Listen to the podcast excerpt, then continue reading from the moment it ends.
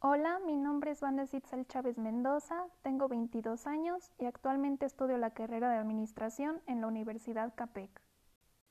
Dentro de la materia de Administración de Personal, hablaré sobre la importancia de que exista este departamento en cualquier empresa y tocaré también el tema del proceso de administración de recursos humanos, enfocándome en las primeras etapas de reclutamiento y selección de personal.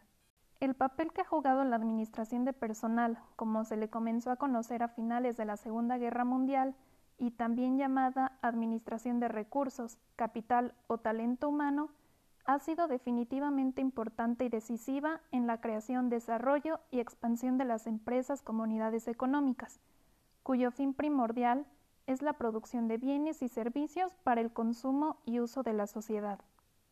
Sin embargo, a lo largo de la historia de la revolución industrial, el factor humano ha sido desplazado a un segundo plano, olvidando que es el primer factor que debe ser tomado en cuenta para el desarrollo de las organizaciones y su consecuente éxito.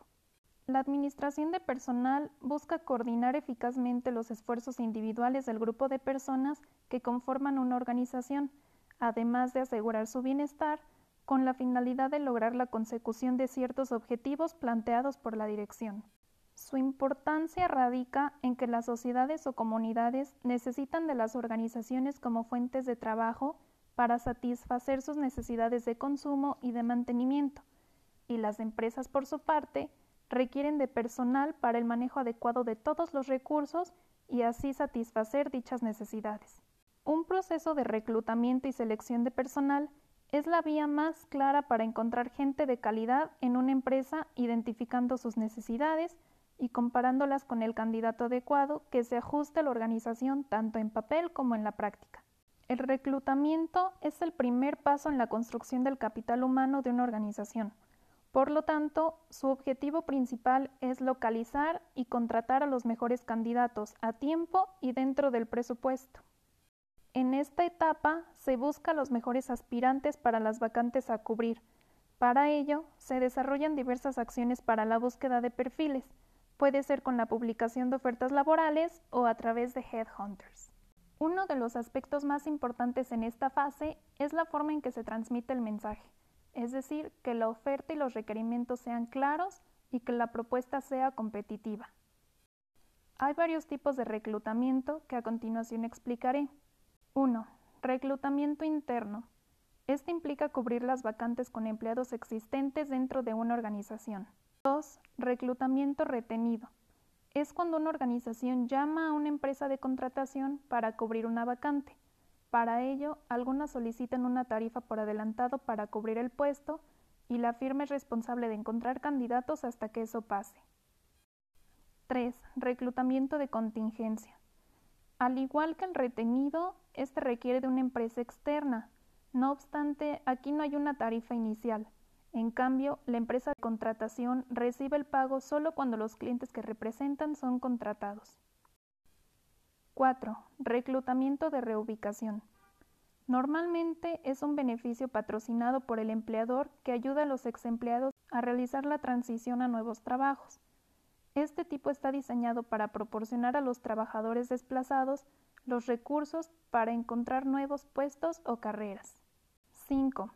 Por último, el reclutamiento inverso se refiere al proceso donde se alienta a un empleado a buscar empleo en una organización diferente que ofrezca un mejor ajuste para su conjunto de habilidades.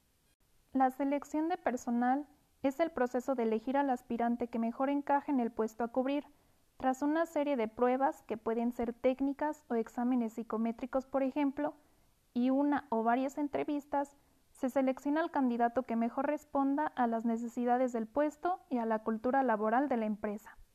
El propósito de esta etapa es escoger al candidato más adecuado, que pueda cumplir con los requisitos de los trabajos en una organización y así ser un candidato exitoso. Para alcanzar los objetivos de la organización, es importante evaluar varios atributos de cada candidato. Entre algunos de ellos son las calificaciones, habilidades, experiencias, actitud general, etc. La empresa tiene que seguir un procedimiento de selección adecuado. Si una selección es incorrecta, entonces el costo incurrido en la futura inducción y la capacitación del candidato será una gran pérdida. Aunque es cierto que cada empresa maneja un proceso de selección distinto, mencionaré algunos pasos que se siguen comúnmente. Evaluación inicial. El solicitante completa un formulario de solicitud y envía un currículum vitae y una carta de presentación. Recursos Humanos revisa esa información y realizan una breve entrevista por llamada alrededor de 30 minutos. Pruebas de empleo. Después de una evaluación inicial, se le puede pedir al solicitante que realice una o más pruebas. En ellas se evalúa sus conocimientos, habilidades, personalidad, capacidad cognitiva y motivación. Entrevista de trabajo. Aquí se lleva a cabo una sesión individual con el solicitante. Así se conocerá mejor un candidato y ayuda al entrevistador a descubrir las cualidades internas del solicitante y tomar la decisión correcta. Verificación de referencias.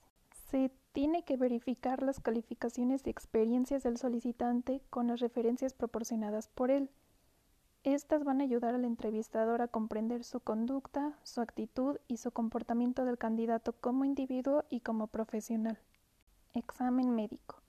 Es un proceso en el que se verifica la aptitud física y mental de los solicitantes, y así se podrá saber si los candidatos serán capaces de realizar un trabajo o no. Selección final. Este es el proceso que prueba que el solicitante clasificó en todas las rondas del proceso de selección. Para concluir, como ya vimos, el proceso de reclutamiento y selección de personal es de vital importancia, pues de este se estará coordinando y creando el equipo de trabajo que llevará a su marcha el cumplimiento de las metas y objetivos de la organización. Si bien se entiende que el capital humano es el recurso más importante dentro de una empresa, este proceso debe centrarse siempre en que el trabajador se adapte a la organización y que ésta respete sus potencialidades, sus ideas y sus valores.